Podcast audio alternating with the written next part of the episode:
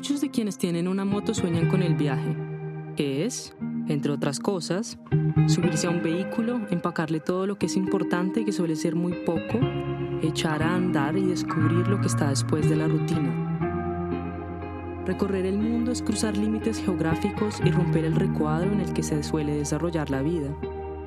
Dejar la ciudad que uno tanto conoce, ese lugar bajo el sol. Soy de la ciudad de Bogotá, pues Colombia, pues nada, es mi país al que quiero mucho. Cruzar la montaña, parquear al lado del río y doblarse los pantalones hasta las rodillas. Volver a subir a la motocicleta, untado de vida y llegar hasta el mar.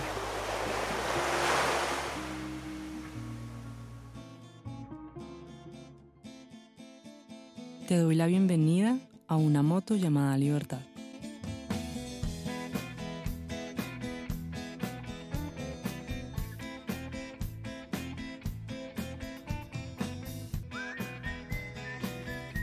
La mitad del viaje todavía. El destino que era Arequipa lo logramos. Y el objetivo principal es regresar a casa sana y salva, que definitivamente pues, es el objetivo final, ¿no? Llegar a volver a, a casa. Catalina Matiz es una mujer que tiene el viaje en el corazón. El tema de los viajes empezó en el año 2014 gracias a una beca de la Organización de Estados Iberoamericanos y la Junta de Andalucía en España. De ahí surgió el tema de empezar a hacer viajes eh, mochileando, caminando muchísimo, porque la verdad que caminó bastante. Y que hoy nos hablará sobre ser mujer y recorrer Latinoamérica en moto. Y ella maneja, no. Yo, o sea, yo estoy manejando y me dicen, ¿y, y maneja?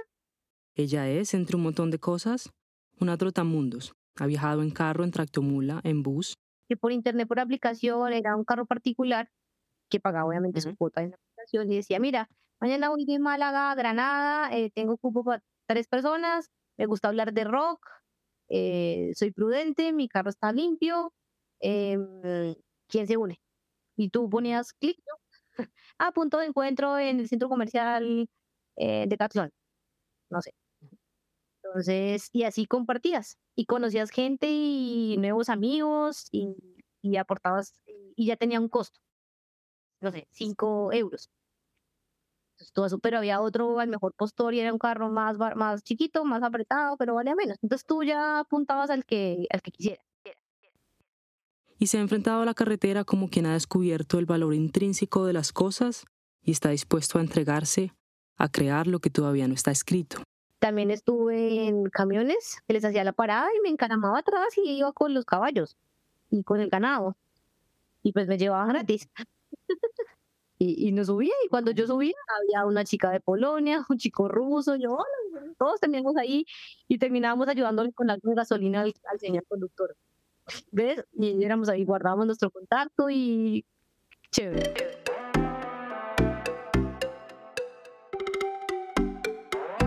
Maquito, yo pensé que no iba a subir. Estaba re mal al inicio. Yo dije, ay, ahora que me devuelvo, llegamos hasta aquí, no vamos a subir. En Latinoamérica se sueña latino. En Latinoamérica hay ciudades que quitan el aliento. A mí me parece las, las alturas, los climas más extremos en Sudamérica las tiene Perú, ni siquiera abajo en la Patagonia, porque eso es plano, plano, plano, plano allá. Pero Perú tiene desierto eterno, es gigante, hasta las sierras de cinco mil y pico y seis mil, nevados de seis mil y pico. Creo que ni siquiera Colombia no tiene esa altitud. El tema de la altura, pues lo hemos eh, pues, manejado mejor con el tema de la coca. Cuando ya sabemos a qué altura vamos a llegar, casi hora y media, dos horas antes, empezamos a, a mascar coca en el cachete. Al principio lo escupíamos, pero después nos dijeron que se podía pasar. Y claro, se siente que se te duerme la lengua, se te duerme la garganta, se te duermen los cachetes, se te duerme todo, pero pues es lo normal. Para viajar en moto se necesitan varias cosas. Lo primero, una motocicleta. Y la motocicleta adecuada. Verete tener una, una, una moto de marca donde tiene representación en todo el mundo, Honda, Suzuki, Yamaha, a tener una moto ensamblada en Colombia con revueltos de cosas chinas. Hay un montón de tipos de motos, ciclomotores, scooters, mega scooters, motocross, enduro, supermotard, trial, naked, cruiser, chopper, street fighter, café racer, deportivas y touring. Las de aventura como las que tiene Catalina han tenido mucha acogida porque son motos ideales para viajes largos y también están pensadas para andar en trocha. Es fácil imaginar que uno recorre Latinoamérica en una de ellas. lo había hecho en una moto 650, la verdad era muy pesada, que cuando se nos caía, o sea, literalmente no podíamos ni entre los dos quitándole maleta. Además, el tema de que le echen ojo, la puedan robar y pierdes más dinero, mejor perder, no sé, 3 mil dólares a 15 mil. El tema de, de por qué esta moto. Yo había hecho este viaje ya en una FZ 150 y a veces era difícil sobrepasar camiones. O en su vida la moto ya no daba, era muy complicado. Eh, no era doble propósito, o sea, no era para meterla en trocha y en barro en montaña. Entonces por eso decidí subir un poquito más de cilindrajes de 150 a 250, se nota la diferencia. En esta moto se puede rebasar. En la otra no, no, era, era muy difícil rebasar camiones. Las motocicletas son vehículos que requieren de mantenimiento constante. Desde el primer momento a uno le hablan de ajustar y aceitar la cadena, pero eso, en un viaje tan largo, es solo el principio. Por ejemplo, en el de Sudamérica, que fueron seis meses, Suzuki en ese momento nos patrocinó dos días un taller completo para armar, armar la Suzuki Vista. Y con examen, o sea, ahorita tiene 10 minutos para quitar esas pastillas, limpiarlas, lijarlas, hacerle mantenimiento al cálito y volver a poner eso. Oh, ¿cómo así?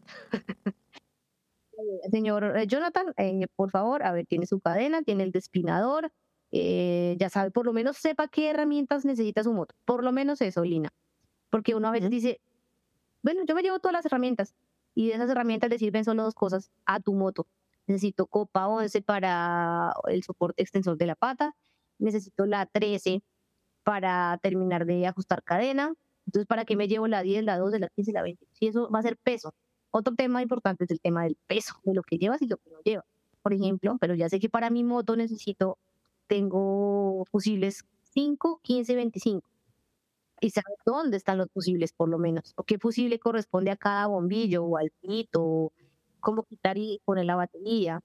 Cosas sencillas como esa, el tema de la cadena. Aquí la cadena la ajustamos casi todos los días, porque casi cada día hacemos 300 kilómetros. Entonces, más o menos, saber qué piñón de ataque tienes, cuál es la referencia de tu Catalina o del Sprocker, qué es lo de atrás. Eh, a veces la terminología cambia en los países. Decía Sprocker y yo les hablaba del piñón de ataque y para ellos el piñón, ese es otro, otro piñón que queda por allá en el motor de otra cosa. Los aceites, yo ya los había cotizado antes de salir de Bogotá, ¿quién me era más funcional? Si traérmelos cargando desde Colombia o comprarlos acá si iba a ser fácil o no conseguirlos. Eso yo ya lo había averiguado. Entonces dije, no, ¿para qué me los llevo? Ahí por 5 mil pesos de diferencia, pues. Pero aún más importante que la moto es qué tan íntimamente la conocemos como para poder reconocer diferentes tipos de sonidos y de sensaciones. Conocer también tu moto, que tú dices, ve ese ruidito de la cadena suelta, ve ese ruidito me suena comandante, mm, ya sé, sabes cuánto líquido necesitas tus barras telescópicas, por ejemplo conocer tan a detalle tu moto y tú le sepas diagnosticar, así no sepas repararlo, pero por lo menos llegues a un taller y digas, oye, yo creo que es esto, esto, esto, para que tampoco te vean como la cara. Hasta no tienen ni idea, ha sido un montón de cosas, te comen un montón. Saber empacar es algo que debemos aprender todos. A empacar herramientas, empacar medicina, ropa y hasta compañeros. Aunque Catalina ha viajado antes por Latinoamérica, esta vez viaja con Harold, un amigo suyo, hasta el Ecuador. Después llegará hasta Arequipa, sola, en el Perú sureño casi en la frontera con Chile, para conocer a la familia de su esposo Marco. A veces siento que, bueno, mentalmente obviamente se cansa más el piloto, que tiene que estar 100% pues pendiente de todo. Y es como el responsable pues de los dos y de la moto. Pero de, de la cola y de la espalda se cansa más el de atrás. Entonces llegamos y ya el piloto dice, ay, cambiemos. O el de atrás dice, ay, ya, ya cambiamos. ¿Cómo y con quién se viaja es una decisión opcional? Pero viajar completamente sola es posible y muchas ya lo han hecho. Para Catalina, sin embargo, no es el estado ideal.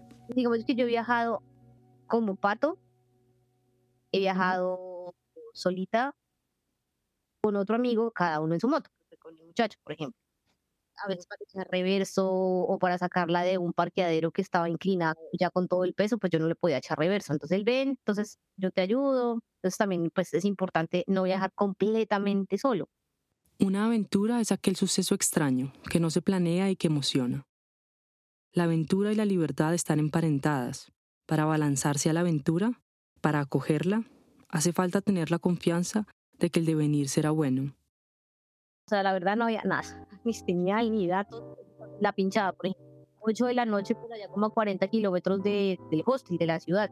Puse el casco en el piso, tú sabes que cuando uno coloca el casco en el piso significa que necesitas ayuda, y un motociclista necesita ayuda, algo le pasó. Entonces ya la gente dice, porque así pasó un señor, me dijo, oye, yo en carro, me dijo, yo tengo moto, y yo vi el casco en el piso, yo dije, esa persona necesita ayuda. Entonces se acercó a mí y me dijo, ¿qué pasó?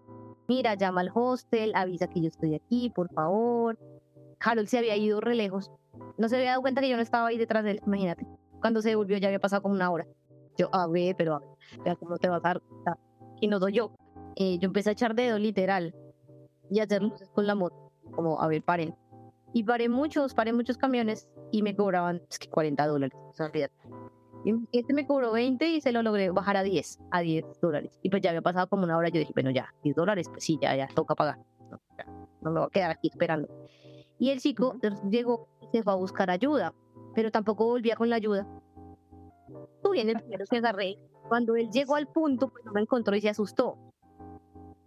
Dijo, ay, esta chica algo, le robaron la moto y se la llevaron a ella. Bueno, se imaginó lo peor. Él también después se enojó conmigo, pero ¿por qué no me esperaste? Yo le dije, pero te había pasado en el cuarto y tú no encontrabas ayuda, yo ahora tenía, pues no voy a perder la oportunidad de ya subirme en un camión.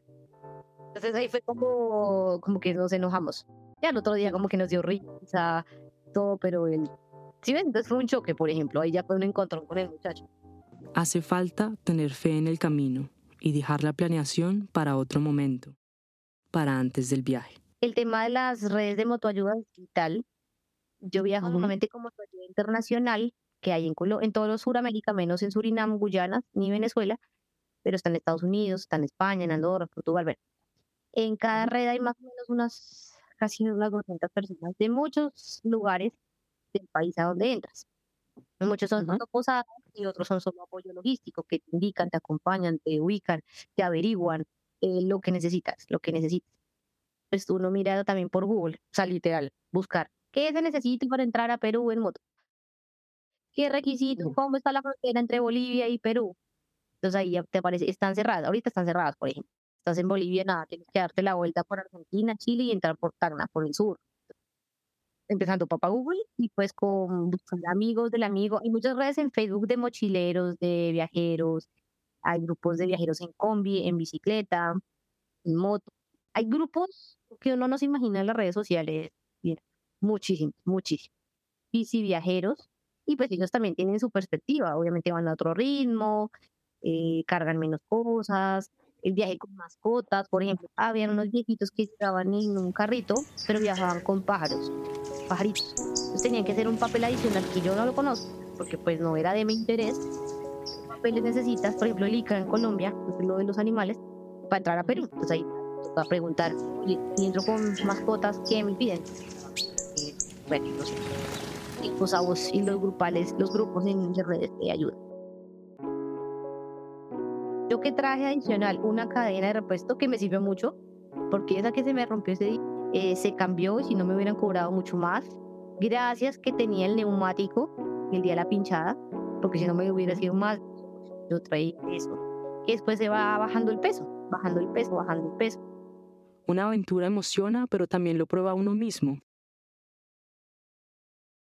el tema de la planeación en todo sentido de un viaje, no solamente de presupuesto, de tiempo, de salud, digamos el tema de los medicamentos, vital. En esta, en esta ocasión, que no, no lo hice en la primera, por Sudamérica, eh, como uno cambia de rutinas, hay días en que pues 500 kilómetros y no has almorzado, o en una ocasión yo tuve que tomar agua porque no había baño, sino cada 200, 300 kilómetros un baño, eh, tomar agua, solo nos ofrecían en Chile vino, vino y cerveza, vino y cerveza, vino y cerveza carne roja. Yo enfermísimo, o sea, enferma.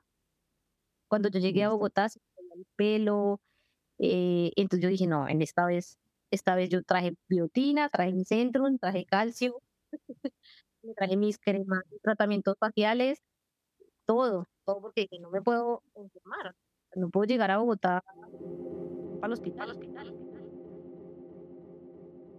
Viajar por Latinoamérica no es como viajar por Europa o Estados Unidos. Aunque ambas cosas se parezcan mucho. En Latinoamérica, digamos que sí, eh, sí he visto que el riesgo es un poquito más alto que en Europa, por ejemplo, o que en mismo Estados Unidos.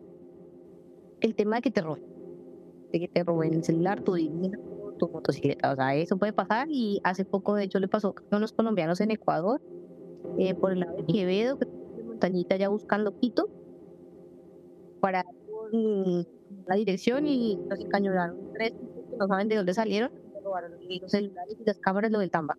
Y los quedaron así. Ah. Menos mal fue todo eso, no los bajaron Tratando de parar en lugares oscuros, de llegar a estaciones de gasolina o meterte a un restaurante. O si de verdad uno empieza como a hacer más suspicaz de aprender ese tipo de cosas. Aprender cómo a tener recelo, a decir no, no.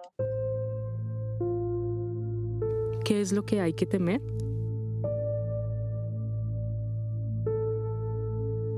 Pues yo creo que, bueno, en Latinoamérica el tema del patriarcado es muy fuerte y de hecho en los países de la sierra, como son Bolivia, Ecuador, Perú, es mucho más fuerte que en Colombia, en Chile, Brasil, nada que ver, súper abierto.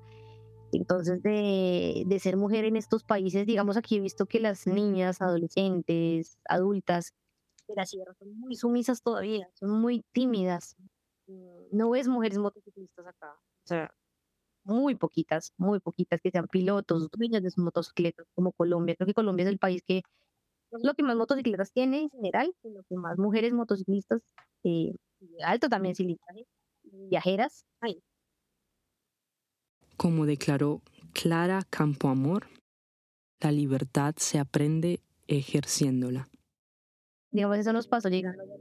Yo creo que el señor pensaba que yo viajaba sola me estaba proponiendo y que me conseguía posada, hotel, que me llevaba a su casa, eh, bueno, como muchas cosas, pero yo le decía, ah, bueno, dame la ubicación, dame el contacto de la motoposada para yo ir llegando y nunca me mandó la información, pero me decía, no, yo te recojo, yo te llevo, yo te subo, yo te bajo, tú me llamas, todo conmigo. O yo le decía, entonces pues, dime el lugar de una estación de gasolina y nos vemos en la estación. Yo no quería como en un lugar privado, sino público. Entonces yo decía, bueno, de gasolina no me va a hacer nada, no va a pasar nada. Y yo allá también en Ayacucho tenía, eh, tenía un amigo y le conté sobre el otro chico. Me dijo, ah, espérate, yo confirmo algo, me dijo mi amigo. Ok, está bien. Pues llegamos al lugar, llegó el chico y cuando me vio con Marco, cambió la actitud totalmente. Totalmente. Dijo como, uy, esta vieja se llegó con marido. Eh, ¿Sí me entiendes? Muy querendón, muy nena, princesa, muñeca. Y yo, bueno, primero no me gusta que me digan así. Eso me lo dice mi novio y ya. Pero que otro tipo me diga muñeca linda, hermosa, divina, no. Pues claro, cambió la actitud del tipo. Yo, claro, claro, cuando yo dije, mira, te presento a mi esposo, él, ah, venían juntos.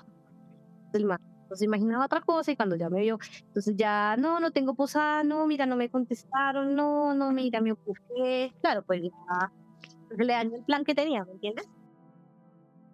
Las mujeres estamos solas cuando viajamos con otras mujeres. Es común ver que dicen, las dos mujeres viajaban solas. Y muchas veces me ha pasado eso, que le hablan es al hombre todavía como si fuera que dos mujeres o tres o cuatro o una multitud siempre estuviera sola si no estuviera al lado de un hombre. Eh, y yo le hablé porque empezó ahí, yo creo que nos iba como a pedir coima. La verdad yo dije, mmm, este tipo no me gusta, policía, un retén. Llegando a Ayacucho. Empezó a ponernos el problema que si la, moto no tenía que tener una placa adicional, o sea, sobrepuesta a una placa de Perú. Me miraba el tipo este, solo se dirigía a Mar me preguntaba, bueno, ¿y usted cuándo entró? Y Marco me miraba para que te hablar, obviamente. Yo le decía, sí, yo entré por la frontera tal, me pidieron tal papel, yo compré el SOA. El tipo no me miraba, maldito, no me miraba, Lina. Entonces Marco, claro, y entonces me dio la tarjeta de propiedad y decía mi nombre y le decía, señor, ¿y su motocicleta porque tiene otro nombre? Entonces Marco, no, es que la moto es de ella, yo vine en avión, es su moto, ella se vino desde Bogotá. Y el man así como que medio me, mira,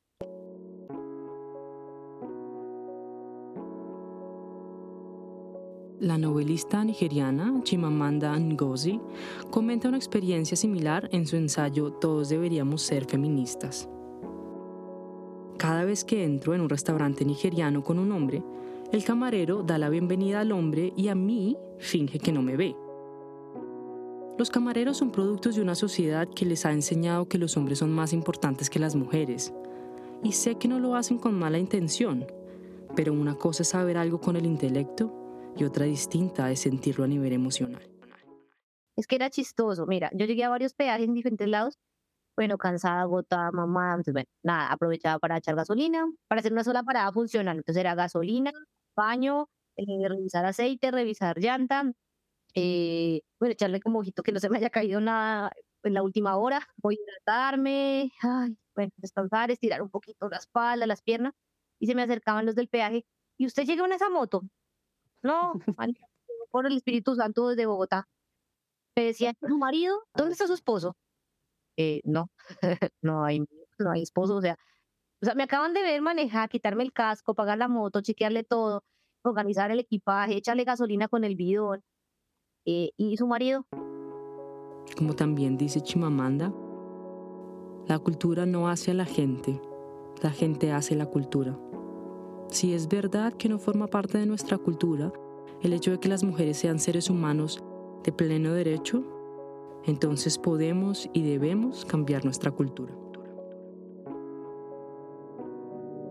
Para los hombres, por el contrario, viajar es una travesía sobre cómo pedir ayuda.